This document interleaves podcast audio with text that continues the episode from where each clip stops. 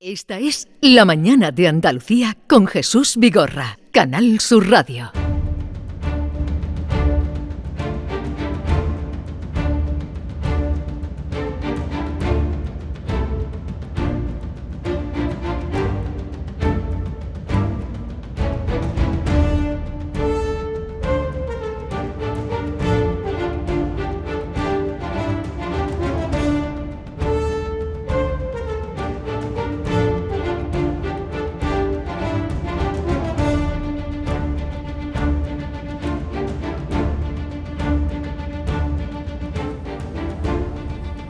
Diez, seis minutos de la mañana, es viernes, ustedes bien que lo saben, todo el mundo sabe cuando es viernes, porque llega Joaquín Moekel, buenos días. Buenos días, Vigorra, buenos días. ¿Qué tal estás? Bueno, también como tú, mi arma, que está completamente la vida. Me alegro de oírte Y yo ti. sentirte, porque no te veo. Oye, una pregunta que te hago. Dime. Yo, eh, vamos a hacer confesiones aquí nosotros de amor internas. Confesiones Yo de te, amor. yo te entregué a ti tu décimo de lotería de Navidad. Esto, esto son cosas privadas. No, pero yo te lo digo, ¿te lo entregué o no te lo entregué? No. No te lo he dado, o sea, yo te debo a ti un décimo. Bueno, que, que- que queda depositado aquí hoy, ¿eh? Pero ¿Vale? que eso, eso no es obligatorio, eso es... eh, Eso es- no, no es que no sea obligatorio, es que sí, pa- para que la gente lo entienda, A ver. los que están escuchando ahora. Si alguien te da un décimo y tú no se lo pagas, no toca. Y si no se lo quieres pagar, al menos tienes que corresponderle con otro décimo. Pero no me digas eso porque hay gente a la que yo he regalado y, ¿Y no te ha regalado regala nada? y no te... Pues no le va a tocar nada a esas personas humanas. Esas personas humanas, señores que han trincado décimo de vigorra de pescuezo, hagan el favor, por favor, lo pido, de devolverle otro décimo de la mismo sorteo. No, algunos sí, ¿eh? Algunos sí. Ataque. Por ejemplo, eh, eh, nuestro compañero y amigo Arevalo, que ha pegado un pelotazo también esta semana en, en lo- en el terreno de la desenvoltura aquí con la gente. Luego ya lo contaremos la semana que viene. Y este, eh, Arevalo sí que me trajo un décimo.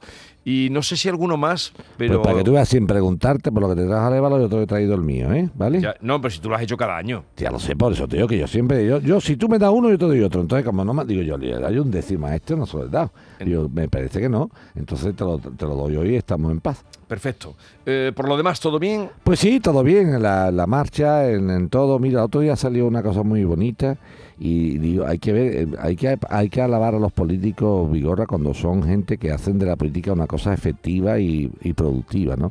Nos ha pasado en la Consejería de Cultura, nos ha pasado en la Consejería de Educación y nos está pasando la, ahora la Consejería de Sanidad, ¿eh? los típicos chicos, hombre, que tal y cual, y la gente, que yo cuando veo un político que se toma interés en las cosas y decir, oye, pues venga, ¿qué- ¿en qué puedo ayudar? ¿En qué puedo ser Sí. útil? Me encanta, así que Pero te refieres, ¿te refieres a qué? Mira, el típico, el otro día escuché una cosa de un chico, un, un chaval, que Sí. tiene un problemilla, eh, le amputaron una pierna con cinco años, ¿eh? por un Dios. sarcoma de Erwin, que es un cáncer de hueso, para que lo entendamos, ¿no? Sí. Y al chico le van a apuntar la pierna con cinco añitos. Ha hecho una vida estupenda, ¿eh? porque el chaval es un tío que se ha venido arriba y con su prótesis hasta el tío juega al fútbol en el colegio. O sea que no es el problema est- este, ¿no?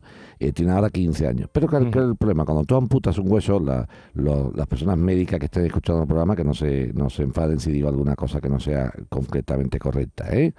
Pero bueno, para que la gente no, no sanitaria no se entienda. Cuando tú amputas un hueso, si la persona amputada está, es un chico que está en edad de crecimiento, el hueso sigue creciendo. ¿Cuál es el problema de seguir creciendo? Que esos trozos de hueso que siguen creciendo pueden clavarse en el músculo que queda como Mm. muñón. ¿eh? O sea, para la gente lo entienda, me cortan la pierna, se cierra, pero claro, el hueso sigue creciendo. ¿Y dónde busca? Como no tiene hueso donde crecer, se clava en el músculo. Eso produce unos dolores absolutamente eh, insoportables. Y el chico pues tenía muchos dolores tal y cual, lo refirió, tal, hombre, es que tal y que no me, no me operan porque resulta que es que eso no es lista de espera. en- Entonces hemos empezado, se lo comentó el otro día a, a la Consejería de Sanidad, oye, Ujú. rápidamente, espérate, vamos a ver exactamente qué es lo que ha pasado, a ver si el diagnóstico es correcto, eh, o, o que no sea solamente una medicina del deseo. Es que yo deseo operarme, bueno, pero es que es conveniente, no es conveniente. Y cuando veo de verdad los políticos en altos cargos que se implican de esta forma Sí. y que se preocupan de los ciudadanos, yo los aplaudo. ¿eh? Así que hay que aplaudirlos. Los políticos no solamente están para corregir. no, no, por supuesto, no Cuando son no solo- útiles a la sociedad, Esa es la política, ser útil a la sociedad. Sí. O sea, no solo son estafermos a los que hay que darle, ¿no? Como, eh. Saben, el estafermo es el, el muñeco, el muñeco con el que se enfangaban los, eh, los guerreros con la lanza, ¿no? El estafermo.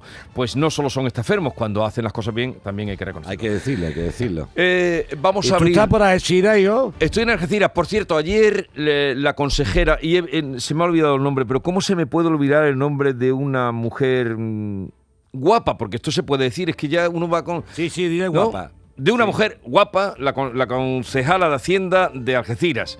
Eh, ¿Cómo se me ha podido pedir el nombre? No debía hacer, qué mal. Pero me dio, pero me dio recuerdos para ti. Me dijo que durante, porque ella es de Sevilla y todos los viernes volvía a Sevilla. Ahora es la que lleva Hacienda. ¿Cómo se llama, Luis?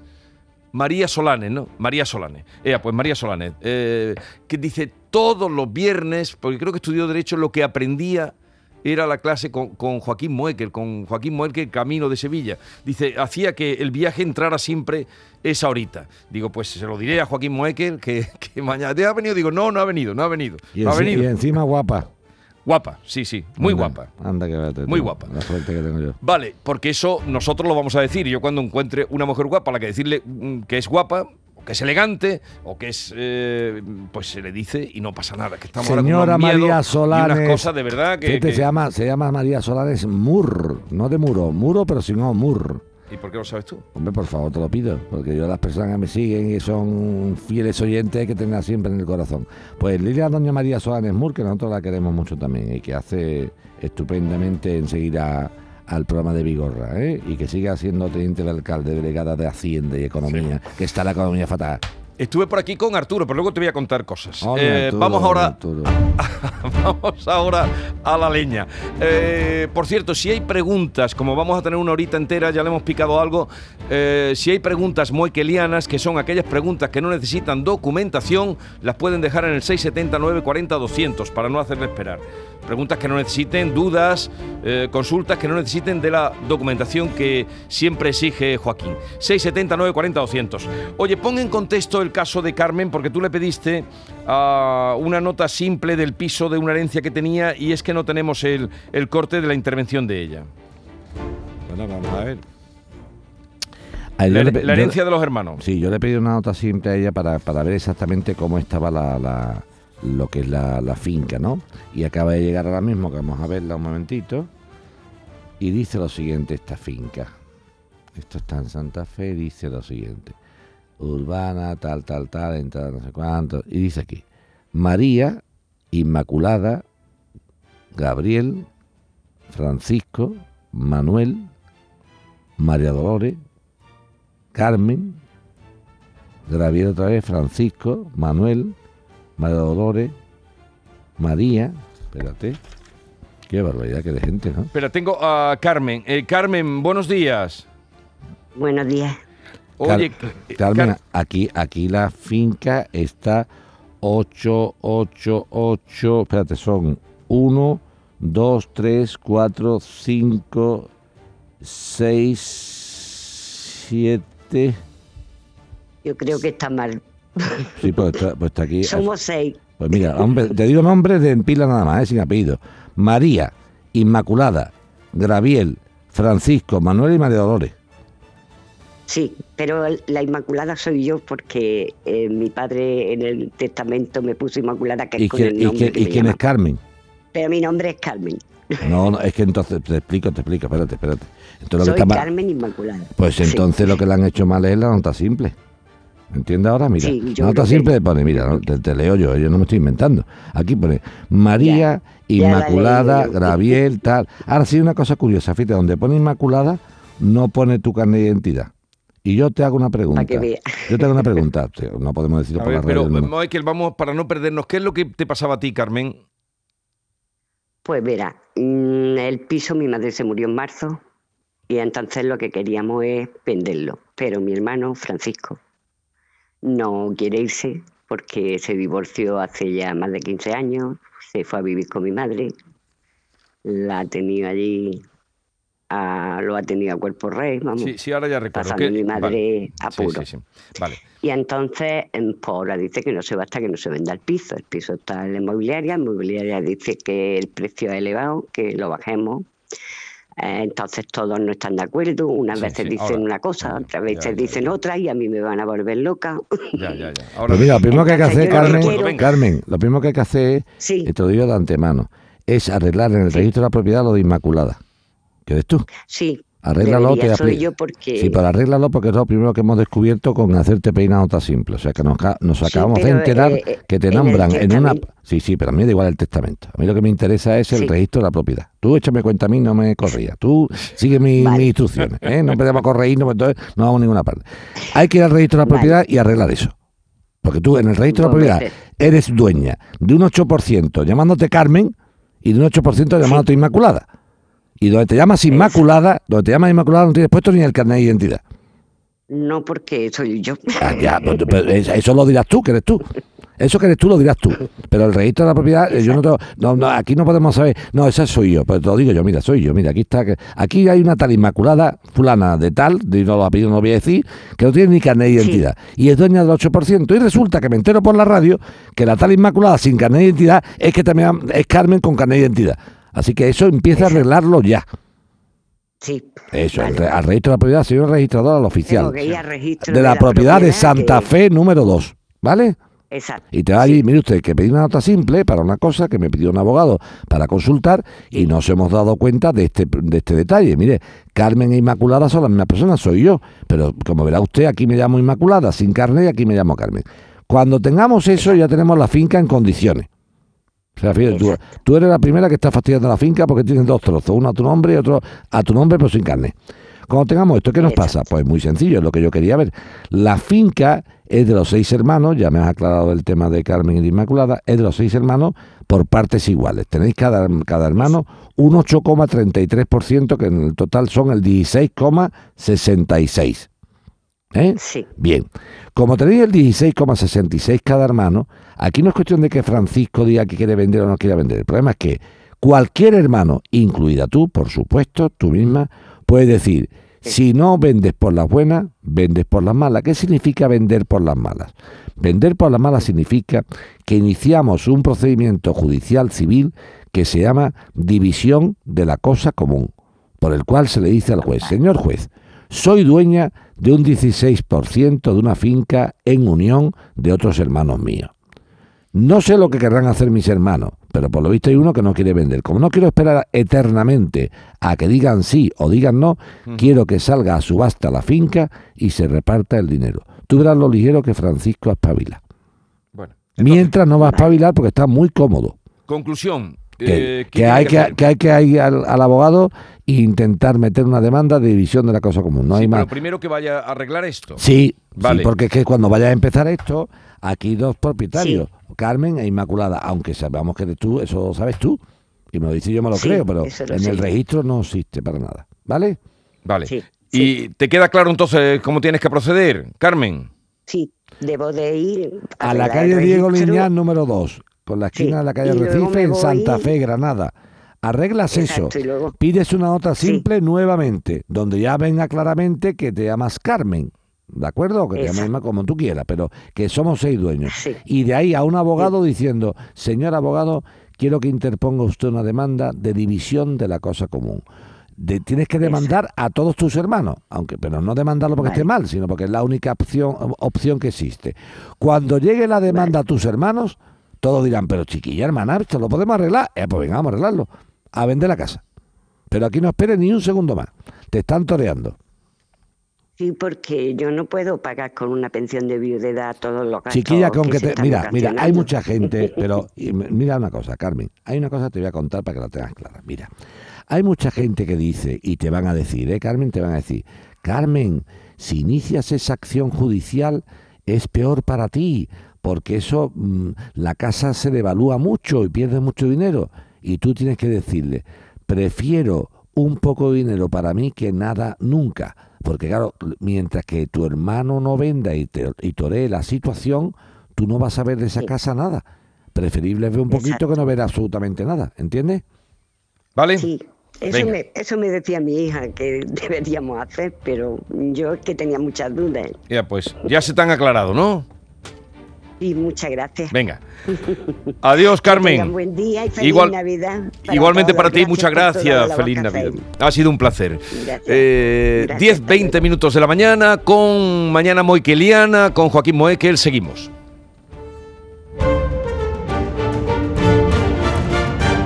El público tiene la palabra.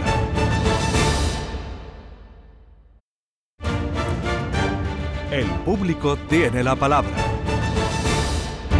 Vamos ahora con José Pablo, que nos llama desde Sevilla. José Pablo, buenos días. Hola, buenos días Jesús. Cuéntanos, te escucha Joaquín. Hola Joaquín, buenos días. Buenos días, ¿qué tal? Mire, bien, le comento. Yo lo dejé con mi pareja hace unos ocho años aproximadamente. Entonces mi situación económica cuando lo dejé no era buena y él decidió hacerse cargo de mis perros Sí. hasta que mi situación mejorase. Sí. ¿Qué es lo que pasa? Mi situación ahora ha mejorado. Y resulta que yo le he pedido los perros, los perros no me los dan y además hay sé de una que al menos que la ha dado. Con lo cual yo no sé dónde están los perros, si los perros pasan vacunación o no lo pasan, no sé nada de ello. Y no hay manera de contactar con mi expareja porque me tiene bloqueado de todos lados y quiero recuperar a mis perros. Vamos a ver, mira, eh, ¿los perros tienen chis, José Pablo? Tienen chip. Yo le te he mandado el papel que acredita de que esos perros son míos con el número de chip y el veterinario que se lo puso. Vale, eh, eh, son dos chihuahuas, una hembra y un macho, ¿no? Son tres, tres chihuahuas, dos Ah, tres, hembras y un tres. macho. Ah, vale, vale, tres. Me Tres chihuahuas. Vale, sí, sí, perfecto, son tres. Bueno, esto es tan fácil como lo siguiente. eh, ir a la policía eh, local, si te parece, Sí. y, decir, y con, poner esto Sí. en conocimiento, que, la, que, lo ha- que, los perros son tuyos, los ha tenido durante un tiempo tu expareja para que los cuidara, que en ningún momento se los ha regalado, ni mucho menos, que tú le dijiste que se hicieran cargo, que está intentando ponerte en contacto con él y que no te puedes poner en contacto con él. Y entonces automáticamente, eh, rápidamente tienen que entregarte los, los perros. Eso se hace o vía eh, policía local o vía Guardia Civil. Seprona se, se encarga de ese tipo de cosas. Vale, o sea que con ir simplemente a la policía local y ponerle una Sí, denuncia lo que está- lo a que él está- lo que- personalmente. Tú te vas, mire usted, eh, me pasa esto. Soy el propietario de estos tres animales porque lo tengo aquí los documentos del microchip. ¿eh? Eh, eh, son dos hembras y un macho, la raza chihuahua, tal, tal, tal. Bien, dicho lo anterior, soy el, el propietario, como digo, y am, tenía una pareja que ya no, no es mi pareja, que durante un tiempo pues se hizo cargo para cuidarlo porque lo- así lo acordamos. Estoy intentando localizarlo para que me devuelva los animales, porque soy el propietario y no me coge el teléfono ni tengo forma de localizarlo. Y por lo tanto, tengo temor a saber si los perros están siguiendo los objetos de vacunación, tienen un control veterinario identificador o qué es lo que pasa aquí. Entonces la policía pues nos dará norte, o sea que eso tiene, tiene, es perfectamente posible. ¿Me entiendes? Porque los perros son Vale. tuyos, ¿eh? Distinto de tú hubieras cambiado. Vale. Entonces, el animal es tuyo, tú eres el propietario y tienes que recuperar. Y claro, esto no es un piso, esto es una, un ser viviente, ¿me entiendes? Que eso no es, que no es que Claro, vamos a recuperar un piso, que es una, que es un trozo de piedra, esto es un animal que es un ser viviente. Yo en su momento la única manera que tenía de contactar con él era por correo electrónico, pero hasta ahí me ha bloqueado. Y en su momento le decía, oye, mira, que veo que mi situación no está mejorando, vamos a cambiarlos de nombre. Y ni siquiera eso me respondía, con lo cual no sé si eso puede ser algo favorable a él. Sí, creo que es favorable a él, pero de- en el fondo él no aceptó tu, tu, tu proposición. ¿Me No. sigue? Sí, es, Vale. fa- es favorable. Lo, lo que no podemos denunciar son, vamos, José, Carlos, eh, José Pablo, perdón. Vamos a hablar las cosas seriamente. Lo que hay que denunciar es lo que ha pasado, no inventarnos nada. Y tú lo estás diciendo muy bien. Tú lo has dicho muy bien todo. Has dicho que tú tenías una situación económica, que hablaste con tu pareja, que le dijiste, oye, mira, él se los quedó durante un tiempo y ahora tú quieres recuperarlo. Es cierto, José Pablo, y llevas mucha razón, en que eh, algunas cosas nos perjudican, digo, del sentido de tu actuación de intentar ponerlo a su nombre. Pero no es menos cierto que ante tu oferta o tu proposición de cámbialos a tu nombre si te los vas a quedar tú, él no contestó. Por lo tanto, como siguen a mi nombre, sigue siendo el dueño de los perros yo. ¿Me entiendes? Y lo, que no, lo que no podemos contar, José Pablo, eso sí, ha hecho muy bien tú en, en decirlo y comentarlo como estás comentando, es mentir. ¿Mentir qué sería? De llegar a la policía local o a la Guardia Civil o a la Policía Nacional y decir, oiga, que venga a denunciar que mi pareja me ha robado los perros. Eso sería una, una denuncia falsa, porque no ha habido robo de perros. Ha habido una entrega voluntaria y ahora una no devolución. Por lo tanto, contando la verdad, siempre nos va, los cuerpos de seguridad nos van a atender. Lo que no se puede es mentir. Si, me han, si he perdido el móvil, di que lo has perdido, no que te lo han robado. Si tú has entregado los perros a tu pareja y no te los devuelves, di lo que ha pasado. No que José Pablo, que no es tu caso, eh, José Pablo, al revés, te estoy aplaudiendo que estás contando la verdad. Tú imagínate que tú llegaras y dices, pues ahora te digo que yo vi a la policía y voy a decir que mi pareja me ha, me, me ha robado los perros. No, eso es mentir. Eso es una denuncia falsa y eso no se puede hacer. Hay que contar la verdad y la verdad es la que ha acontecido y la que tú has narrado esta mañana en la radio. Me parece muy bien. Hazlo, ¿vale? Si Pues- tienes cualquier dudilla, nos llama que te echamos un cable. ¿Vale? Ah, pues muchísimas gracias, Joaquín. A ti, muchísimas hombre, gracias, te- Jesús, de nuevo. Que Adiós. un buen día. Adiós. Esto pasa más de una vez, Vigorra. Sí, Este tipo de cosas pasa más de una vez. Sí. Sobre todo, a- ahora en las rupturas de pareja, en el caso de José Pablo no es exactamente, porque él lo que dice es que habla con su pareja y, y él mismo acuerdan, los dos, ¿no? Que, que, que cuide los animales él porque estaba en una situación económica él el que no podía. Hasta ahí estamos de acuerdo. Pero hay veces que aunque no hay una situación económica en las rupturas de pareja, eh, eh, se está, mm, y no me gusta mucho, mercadeando con, lo- con los animales. Esto no me parece serio y hasta se está haciendo eh, mucha violencia de carácter vicario en el sentido de, de hacerle daño a un animal, envenenar a un animal con tal de hacerle daño a la persona. O sea, Ujú. tú sabedor de que tu pareja es muy amante del animal, dice, ah, pues te voy a hacer un daño vicario, como te lo puedo hacer a ti, te lo hago por medio del animal que, al que tú tanto eh, quieres, ¿no? Entonces esto me parece de, de cuarta, ¿no? Porque hay que mandar un mensaje. Oye, los animales no tienen la culpa de nuestro fracaso amoroso de ninguna clase. Así que, por favor, apartemos a- y además son seres muy fieles y- e indefensos. ¿eh? O sea, fíjate, te está hablando un taurino. ¿eh? Yo soy muy Sí. amante de los toros, pero soy también muy amante, precisamente porque soy taurino, soy muy amante de los animales. Entonces me parece Sí. muy mal que se utilice un animal para, para ajustar cuentas amorosas. Eso no se puede hacer. La cuenta amorosa en los juzgados o en los bancos, pero no con los animales. ¿eh? Oye, ahora que has hablado del tema taurino, de- también es que eh, mm, se acercó anoche por allí y me acompañó y estuvo como siempre muy atento Y José te- Manuel Laza. Y te guardó la cartera. Y me guardó la cartera, exactamente. Hombre, No a todo el mundo le puede dar la cartera, Joaquín, pero tú cómo sabes tantas cosas. Hombre, por favor, Vigorra. No a todo el mundo le Tengo puede dar la cartera. Que te mando espías a los sitios. Que te mando espías a los sitios para que te vigilen en corto. Para que te vigilen Le en di la corto. cartera y el móvil, porque Eso a mí cuando dice- salgo a escena mm, me molesta mucho Pues llevar digo, nada. oye, me dice, dice, dice, he guardado la cartera y el móvil de su. Dice, y el caso es que cuando, cuando se la devolví la cartera, la miró y dice, oye, tengo 10 euros de más. Tú sabes esa historia, ¿no? Tú no sabes esa historia, ¿no? Vigorra? No, no hace. Está buenísima en Taurina. Viene un señor, los tiempos de Franco, ¿no? Años 70 o 60 a Sevilla, Sí. y por lo visto viene a dar una conferencia y tal, y le dicen, señor tal, el tío era un alto cargo de un ministerio de aquel tiempo, ¿no? Te puedes imaginar. Sí. Y dice, mire usted, que usted aquí en Sevilla, que ahora hay, hay toros el domingo de resurrección, aquí termina la Semana Santa y el mismo día de resurrección, para celebrar la resurrección de Cristo, hay una corrida de toros. Ah, no me diga, ah, pues, y además un cartel, es un cartel muy bueno. Ah, pues me voy a quedar, me voy a quedar. Total, que va a los toros y le pegan el toque, el toque es que le quitan la cartera en la entrada de la puerta del príncipe. Sí. El tío lo dice, mire usted, me han quitado la cartera, fíjate tú. Los grises de aquel tiempo, la Policía Nacional, Claro. los grises, y se corre, mira que a don fulano de tal, un alto cargo del ministerio, su secretario, no sé qué, le han quitado la cartera.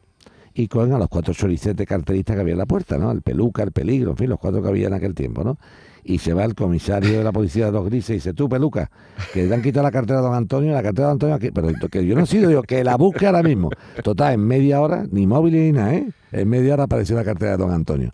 Se la dan la cartera a don Antonio, se don Antonio, revise usted por favor si tiene algo. El hombre, el de identidad, las cuatro cosas, dice, lo que sí me extraña es que es una cosa muy rara. Yo tenía más que 2.000 pesetas y tengo 6.000. Fíjate, el chorizo, el miedo que tendría la policía que le metía hasta dinero de más. Fíjate lo que pasaba antiguamente. Ahora te dice, mía. ahora te va la policía y dice, ¿qué? Aquí como me toque te denuncio. Te denuncia, ¿eh? Bien, eh, pues eso, dicho queda de José Manuel Laza, muy amable y también un, cariñoso saludo para su niña, Jimena. Hombre, esa es una oyente nuestra de toda la vida, ¿eh? De toda la vida, de toda la ¿Te acuerdas vida. De chiquitita. Sí. Eh, escuchamos un audio y vamos enseguida con Jaime. Buenos días, Jesús y Joaquín. Soy Lola de Granada. Yo quería preguntarle a don Joaquín Moeque, ¿un abogado puede cobrar antes que un cliente si está condenado a costa el contrario? Muchas gracias. Bueno, pues a, a- a- a- a- una pregunta muy, interesante. Lo que está diciendo ella es lo siguiente. Imagínate, mm, eh, coge la persona, eh, tú me encargas un procedimiento, Vigorra. Dice, Joaquín, quiero que me lleve este pleito de tal cosa, ¿eh? Por ejemplo, he tenido un problema con un vecino, ya, para no meter más historia. Muy bien. Cuando tú te- metemos el pleito, Vigorra, metemos el pleito, resulta que tú me dices, Joaquín, si no te importa, vamos a esperar eh, a que termine Sí. el procedimiento y así vemos, o menos, va a ser que, que si yo gano, como ve, condena en costas, pues, ¿me explico? Sí. Bueno, pues entonces lo que, lo que pasa es que ha habi- supuestamente ha habido un juicio, le han dado la razón a nuestra oyente, le han dado la razón a nuestra oyente, y el abogado, como ha conseguido que las costas del contrario se paguen, ha empezado a pagar lo que le debían, Sí. lo primero que ha hecho es cobrarse las costas a él, para que lo sí. entendamos. Imagínate que la sentencia es que tiene que pagarle a nuestro oyente 5.000 euros más las costas. Y este hombre ha pagado, ha depositado, por ejemplo, 2.000 euros de momento, ¿no? ¿Qué ha hecho él? Que en vez de darle los 5.000 euros a ella, que es lo primero, y después cobrarse él, dice, no, no, los primeros 2.000 euros los destinamos a cobrarme yo, y después ya sigues cobrando tú. Eso es lo que está Ya, diciendo ya, ella. ya. Em, ¿Es bueno o es malo? En primer lugar, no se puede hacer si no hay un, si no hay un consentimiento del cliente. Pero también te diré una cosa, querida oyente.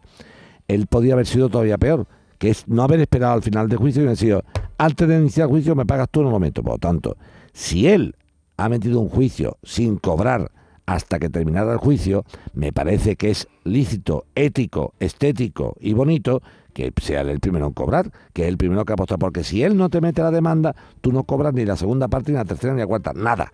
Por tanto, si él es el que ha conseguido que tú cobres algo, que sea él el primero en cobrar, no me parece mal, no por nada, Vigorra, sino porque podía haber cobrado antes de iniciar el procedimiento. Por lo tanto, mucho más si ya ha terminado. Vale. Vamos ahora con Jaime de Málaga. Buenos días, Jaime. Hola, buenos días. Adelante, cuéntanos qué te pasa. Pues mira, mi, pre- mi- mi pregunta es la siguiente. Yo es que me caso dentro de poco y es una pregunta de información, ¿vale? Sí. Eh, es que yo he leído los foros que te pueden variar el precio del menú que tú ya tienes pactado en el contrato. Pone que en función del IPC te lo pueden subir y eh, he leído que hay gente que en el momento de pagar le han dicho, no, a mí me tienen pactado 8.000 euros, no cerrar, dice, no, son 10.000 porque el menú ha subido porque ha subido el IPC. Mi pregunta es si eso te lo pueden hacer justo en el momento de pagar o te lo tienen que notificar antes. Totalmente en el momento de, de- de hacerlo antes. O sea, tú no puedes. Si yo he cerrado una boda con de comensales a una cantidad y no he previsto, Jaime, no he previsto que tú puedas modificar el precio por el IPC, tú no me modificas a mí absolutamente nada. No sé si me estoy explicando con claridad. Lo que hace falta es que tú, a la persona o empresa que has escogido para tu convite de boda, para tu invitación, para tu ágape, para lo que tú vayas a hacer, le diga, mire usted, vamos a hacer un precio cerrado. El precio cerrado es de tanta cantidad y yo no quiero saber absolutamente nada más. Entonces, por lo tanto, te- eh, es- si tú lo haces con un precio cerrado no habrá ningún inconveniente. Distinto es que el contrato del catering que tú elijas, Jaime, te deja abierta la posibilidad de una modificación de precio. Entonces, tú eres el que está siendo consci- consciente de que te puede pasar. Lo que no puede hacer es que pero- Jaime cierre un precio y cuando va a pagar le digan, mira Jaime que te iba a decir que no son 8.000, que son 10.000, porque... No, no, no, no, no. De eso no hay. Ahora, para que esto no pase, Jaime, hace falta hacer las cosas bien. ¿Y cómo se hacen las cosas bien? Pues firmándolas en condiciones de tu presupuesto cerrado. Vale, de acuerdo. ¿De acuerdo? O sea, los chascos, Perfecto. Jaime, se ponen de manifiesto cuando la persona no es previsora. Si una persona es previsora, no hay chascos que valga, ¿eh? Los chascos son cuando alguien es un dejadillo, "Ah, un presupuesto. No, no, vamos a oiga, presupuesto, tantos comensales, el menú perfectamente detallado, qué tipo de vino va usted a poner, qué refresco, qué postre, qué tal, ese tipo de cosas es importantísima que, que se sepan. O sea, si tú tienes eso perfectamente definido en el contrato de celebración, no hay ningún problema. ¿Eh? Entonces, lo que estamos diciendo aquí en la radio sirve perfectamente para todos los que nos están escuchando ahora mismo. Un contrato bien cerrado en el presupuesto para que luego, cuando llegue la hora del abono de la factura, nadie te diga, mire, sobre el importe presupuestado hay una diferencia que es el coste del IPC. De ¿Entendido? acuerdo. ¿De acuerdo? Sí, sí, perfectamente. De acuerdo. Pues seguimos. muchas gracias. Eh, nada, a ti, eh, por escucharnos y por eh, confiar en nosotros. Seguimos con Joaquín Moecker.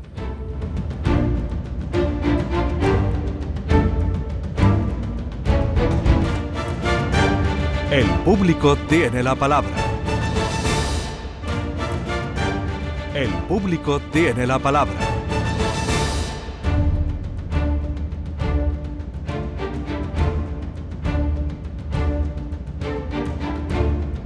Vamos a atender ahora, Joaquín, a Guadalupe, que nos llama desde Huelva. Guadalupe, buenos días. Hola, buenos días, Jesús. Cuéntanos, ¿qué te trae por aquí, mujer? Bueno, pues el otro día me dieron ustedes la clave porque estuve escuchando el programa la semana pasada y vi que había un señor que tenía el mismo problema que yo. Y es el siguiente. Yo contraté en el, mes de, en el mes de junio un viaje a Egipto para mi hermana y para mí. Eh, pagué una cantidad, que, fueron 500 euros por cada una, 1000 euros. Y como pues, se produjo lo que pasó en la- el día 7 de octubre en la franja, pues después de pensarlo mucho y de meditarlo, decidimos no ir. Eh, y bueno, mm, no nos han devuelto el dinero y además nos han cobrado el seguro. O sea que teníamos un seguro y no nos han, no han devuelto los, 500 los, los 1.000 euros y, además no me dan ninguna razón. Pues he pedido pues que me digan cuáles son los gastos que ha generado ese viaje que no se ha hecho, que por qué me han cobrado los 500 euros y, y no ha habido respuesta ninguna. Joaquín, Vamos a ver, el problema de aquí es el, el de siempre, Vigorra. El problema de aquí es el de siempre. El gobierno está recomendando que no se viaje a esa zona de Egipto, que Egipto no está en conflicto, está en conflicto un país limítrofe, ¿eh? y sobre todo la, la franja de Gaza, que está limítrofe, como todos sabemos, con Egipto, ¿no? sí. y que va a ser obviamente pues mm, frecuentado al país y puede ser que cercano a la franja. Comprendemos perfectamente que el gobierno de España nos recomiende que se viaje ahí y comprendemos perfectamente a nuestra querida oyente Guadalupe que ella en cierta prudencia valorativa, yo también lo haría, yo también lo haría igual, no sé, no me voy a viajar a Egipto tal como está el conflicto armado entre Israel y, y, esta y la gente terrorista de Hamas, la gente terrorista de Hamas. Ahora bien, que no le está pareciendo que otra cosa distinta. Dicho esto, eh, lo que sí hizo muy bien Guadalupe fue suscribir Vigorra un seguro de viaje. Los seguros de viaje, para que la gente lo entienda, pueden cubrir muchas coberturas muy interesantes, mira, una cuestión clínica, una cuestión sanitaria, una cuestión jurídica, en fin, que oye, que te pueden acontecer en un viaje, sobre todo lejos de tu país, y que si están asegurados, vale. Y una de las cosas, Vigorra, que aseguran los seguros, que aseguran los seguros, es justamente la anulación de un viaje. Y claro, tú dices, ¿ha puesto lo que pasa aquí? Que se anula el viaje. Sí, pero la anulación del viaje Vigorra tendríamos que irnos al condicionado de la póliza y ver exactamente por qué, qué, qué se entiende por anulación de un viaje. Y la anulación del viaje antes de la salida, obviamente se entiende, es que haya habido un fallecimiento, un accidente corporal, eh, que te hayan citado, por ejemplo, que haya habido un fallecimiento de un familiar de un tercer grado, ¿me entiendes? Después de la reserva, que, que tú hayas citado, que te has citado tú como parte demandada o demandante en un procedimiento judicial, ¿eh? imagínate, ¿no?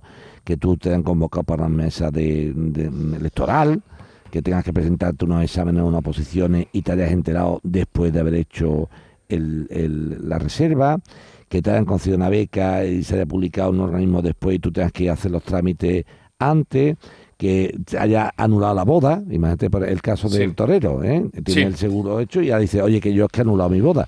Y si anulo mi boda, anulo el viaje de boda. Pues también, ¿no? Mediante un documento civil. Mm, oye, mm, en perjuicio grave por incendio, explosión en tu residencia. Te estoy contando todas las cosas que se Posibilidades, ocurren, ¿eh? sí, algunas. Posibilidades, bueno, te estoy contando un montón de ellas. Sí. Eh, despido que te han despedido laboralmente y entonces tú ya resulta que no tienes tal, que te han incorporado a un nuevo puesto de trabajo, que te trasladen forzosos al extranjero, que haya una declaración de concurso, eh, que haya una avería en el vehículo de, de un tuyo para que te impida ir a donde tú, imagínate, tengo que salir de Sevilla a Málaga y no puedo viajar porque mi coche se ha estropeado. Me han robado la documentación del viaje, me han retirado el carnet de conducir, no puedo conducir tal, me tienen que terminar quirúrgicamente, me han citado para un trasplante de órganos, tengo un problema con el embarazo. Pues fíjate si te he dicho cosas, ¿eh? Sí. Pero amiga, no te dicen nada de lo que sea, eh, eh, el tengo miedo porque hay un conflicto armado. Por lo tanto, ¿cuál es el problema que hay aquí, Guadalupe? El problema que hay aquí es que si yo te llevo a un pleito a un juez con este seguro, al seguro, ¿eh? yo me iría al seguro. Sí. Le diría, señor juez, yo aparte de la reserva en mi agencia de viajes, fui precavida, fui una ciudadana, en este caso una andaluza, con mucha vista, y hice una inversión, que no es ninguna tontería, ¿eh? ciento y pico de euros vale el seguro, que en un seguro de 3.000 euros, ciento y pico es un tanto por ciento importante, Vigorra, es cerca de un 5% del viaje. ¿eh? Sí. Entonces, oiga, yo fui una persona precavida y contraté un seguro de viajes. Y veo que mi póliza está cubierta la anulación del seguro, Vigorra. En el caso de Guadalupe, su seguro, si no recuerdo mal, cubre una anulación de hasta 9.000 euros. Ajá. Como a ella le costó 3.500 euros, le Sí. devolverían todo, no hay ningún problema. Ahora Sí. bien, ¿está Guadalupe en uno de los supuestos que cubre la póliza de seguro de viajes? Yo entiendo que no. Yo entiendo que no.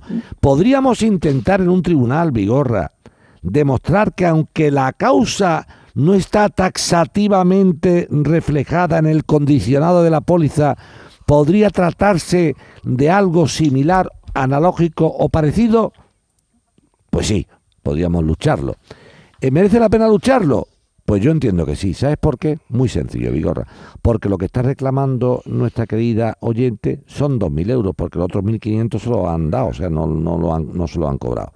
Por lo tanto, si estamos reclamando 2.000 euros contra un seguro, un pleito de 2.000 euros es un pleito bastante económico. Si le sale bien cobrar los 2.000 euros con costes, si le sale mal, los costes no son muy altos. Por tanto, yo te aconsejaría, Guadalupe, que consultaras con un abogado y le digas, sin ningún sin lugar a duda, mira, yo he estado llamando a la radio y el abogado Joaquín Muekel me ha dicho que él no tendría ningún inconveniente en interponer una demanda judicial contra la compañía de seguros que yo contraté para el viaje, pidiendo que aunque mi causa de anulación de la- del viaje no está taxativamente descrita en el condicionado de la póliza, él entiende que analógicamente podría estar en uno de los apartados, ¿no? Que, oye, si, usted- si tú me estás cubriendo, Vigor, para que lo entendamos, señor asegurador, si usted me está cubriendo que yo pueda suspender un viaje porque mi coche se estropee y no puede ir de Málaga a- o de Huelva a Madrid a, coger el avión, oiga, ¿cómo, no- ¿cómo va a ser causa de anulación el que mi coche se estropee y no va a ser causa de anulación un conflicto bélico armado que de todos es conocido? Ajá. cuando estoy en un país absolutamente limítrofe a la franja de Gaza, con un conflicto armado muy fuerte donde están diciendo las autoridades internacionales que ya es imposible la vida. Sí. La vida, o sea, como dice el ministro, ya no se puede vivir ya Entonces, tú Yo- ves materia ahí Yo de- veo de- materia de discusión, sí, sí, Vale, sí. Yo pues- creo que la compañía aseguradora del viaje, fíjate lo que te digo, Vigorra, Sí. cuando viera la demanda interpuesta por Reaccionaría. parte- sí, ¿sabes por qué? Porque si son listos yo le pagaría a mi amiga Guadalupe. Porque como a Guadalupe salga bien esto, no vea tú la cantidad de gente que La que- claro, claro, claro, claro, claro, Así que. Vale. compañía aseguradora, arrásquense un poquito los bolsillos y devuélvanle a mi amiga Guadalupe de Huelva sus dos mil pavos. Pues tírale por ahí. Por favor, y- te lo pido. Por Tírale favor, por ahí. te lo pido. Guadalupe, y suerte. Ya, ya nos cuentas, por favor, nos cuentas muchas gracias. cómo reacciona, si reacciona según lo que prevé Moekel que puede pasar. Sí, la va a ganar, tú verás cómo la va a Venga, ganar. vamos ahora con Luis de Granada. Buenos días. Buenos días. Venga. Buenos días, Jesús. Buenos días, don Joaquín. Buenos días. Eh, mi pregunta también es sobre una aseguradora. Eh, es sobre, he escuchado en varios noticiarios, siempre de Canal Sur, que ha habido sentencias contra ah, una aseguradora ah, del juzgado número de instancia, número 14 de Granada, que estima que cualquier causa de paralización de actividad se encuentra incluida en la póliza de riesgo. Esto es eh, un restaurante que le han abonado 80.000 euros por los días de estuvo cerrado en pandemia. Y mi pregunta es, ¿qué póliza o qué, eh, qué póliza hay que tener para que se incluya eh, la paralización de la actividad? ¿O, o esto Pues es una cosa que ha salido? Pues mira, Luis, no, no, no, está muy, muy bien. Se nota que, en, en primer lugar, hace muy bien escuchar los noticiarios, como tú dices, de Canal Sur. Antiguamente Vigor se reía mucho de el parte, ¿no? Bueno, noticiarios de Canal Sur. Sí. En segundo lugar, más que los noticiarios de Canal Sur, que son muy buenos, por cierto, lo que has escuchado es el programa de Vigorra, donde, mm, una vez más, y dijimos y pusimos de manifiesto para toda España que existían seguros, eso dijimos la pandemia, Vigorra, ten memoria, ¿eh? Sí, hombre, no- claro. Eso, año 2020. Eh, al final del 20 descubrimos una sentencia de Gerona, de Gerona, no de Granada, de Gerona, que decía, oiga usted, si un señor tiene un multiriesgo de comercio eh, de- con la compañía que sea, y tiene cubierta, tiene cubierta entre sus, eh, eh, la póliza, ¿no? Con las coberturas. El cierre del establecimiento por cualquier causa, puede ser un robo, una inundación o lo que pasó con el COVID. Oiga usted, yo he tenido cerrado mi establecimiento por una causa de fuerza mayor y he tenido una pérdida de beneficios. Si la pérdida de beneficios por cierre está dentro de las coberturas de la póliza multiriesgo de comercio que yo tenga suscrita con la compañía que sea, supuestamente la compañía está en la obligatoriedad de indemnizarme los días que estuve cerrado. Esto se puso de manifiesto con ocasión del COVID. Yo le, hice un, roto a muchas compañías aseguradoras. Fíjate que yo ah, soy abogado de la compañía aseguradora. Me dice, Joaquín, ¿pero cómo puede ser esto? Digo, porque lo que es justo es justo, lo diga Gamenón o su porquero. Eso da igual. Entonces, a mí me da igual ser una. Yo soy abogado de compañía de seguro y muchas veces a personas aseguradas que han querido abusar de la compañía les he dado a los tribunales fuerte y flojo. ¿Eh, Vigorra? Fuerte y flojo. Me acuerdo una vez uno que me dijo que sabía que iba a una boda y quería que le reclamara una. Usted no me venga con cuento, usted lo que ha hecho es, es rebalarse en el hotel y, y ya está, le paga un. No, no, la- el codo, me- el brazo no me funciona, no sé cuánto, he perdido la movilidad. Eso no, yo no admito abusos. Pero si a mi amigo Luis de Granada, nuestro oyente de hoy, Sí. tiene en su póliza multiriesgo de comercio la cobertura de cierre y por tanto de pérdida de beneficios, Luis, búscalo con tu gestoría, con tu abogado y oye, yo tengo cubierta la pérdida de beneficios, si tienes cubierta la pérdida de beneficios por cierre y no especifica eh, a qué tipo de cierre se debe, que puede ser desde un incendio, un siniestro o el COVID que te obligó a cerrar, pues entonces automáticamente entiendo perfectamente que estás dentro de las coberturas de la póliza y tienes derecho a ser indemnizado. ¿eh? Así que dile a tu gestor, no al de la compañía de seguros, te va a decir que no, ¿eh? tú no solo digas de la compañía, tú no, va- no vas a ser tan ingenuo de irte al que te hace el seguro. Se va a decir, no, no, eso no está cubierto. Entonces no le pregunte, tú pregúntale al enemigo siempre, al amigo no le pregunte nunca. Confía siempre en las malas personas, Luis, no cambian jamás. Póliza, en mi póliza eh, tengo eh, como riesgos cubiertos paralización de actividad. Y tú y paralizaste tu pérdida actividad. de beneficio. Eh, pues ya está. Tú has Claro. paralizado tu actividad y por pérdida de beneficio. Y además, tú eras una actividad que supuestamente, como eras una ferretería, ¿no? ¿Qué es lo que eras tú? Sí, sí, Eso sí, es, pues, sí. en una ferretería, pues tú no tienes ningún... tío, O sea, tú no podías estar abierto, no eras un servicio esencial. Sí. Porque distinto Ya, es que tú... También, Dime, sí, dime, perdón, dime. es que también en, en- en- en su momento estuve de baja también por baja médica 22 días el año pasado y Sí. también fue una paralización de actividad porque yo mm, estuve 22 días con el comercio cerrado y según mi compañía eso no me lo cubre porque no entra dentro de, de los cánones que ellos se refieren a la hora y, de y poner... ahí, y ahí estoy de acuerdo con tu compañía y te voy a explicar por qué, Claro. Luis. Ahí te estoy- ahí- Claro. En esa segunda cosa que me cuentas estoy de acuerdo con la compañía. ¿Y sabes por qué, Luis? Muy sencillo. Porque tu ferretería, aunque tú estés malito, de baja médica, me puedes contratar a mí y yo me pongo de dependiente. Claro. Que tú, que tú decidas no contratarme es tu problema. O sea, ahí tú no has abierto porque no te han salido los cataplines.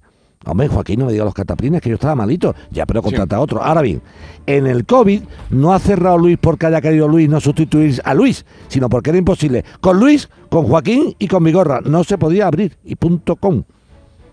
¿De acuerdo? El ejemplo tiene O que ver el segundo. que el- En el, primer, póliza- en el primer caso entiende que tienes Sí. derecho a cobrar. En el segundo caso, que no te pagaron, entiendo que tiene el- el- la razón la compañía aseguradora. Vale, pues lo vamos a dejar aquí. Eh, Joaquín, como el próximo viernes es el día de la lotería, vamos a mm, alterar un poco eh, la programación y vienes el miércoles. Eh, cre- creo es el día que puedes, ¿no? Yo vengo para ti cuando tú digas, mi hermano. y, y ya nos despedimos Si y tú nos me felicitamos dices la Navidad. lo dejo todo. Lo dejo todo. Armando Adiós. Manzanero, adiós. Buen fin de semana. El público tiene la palabra.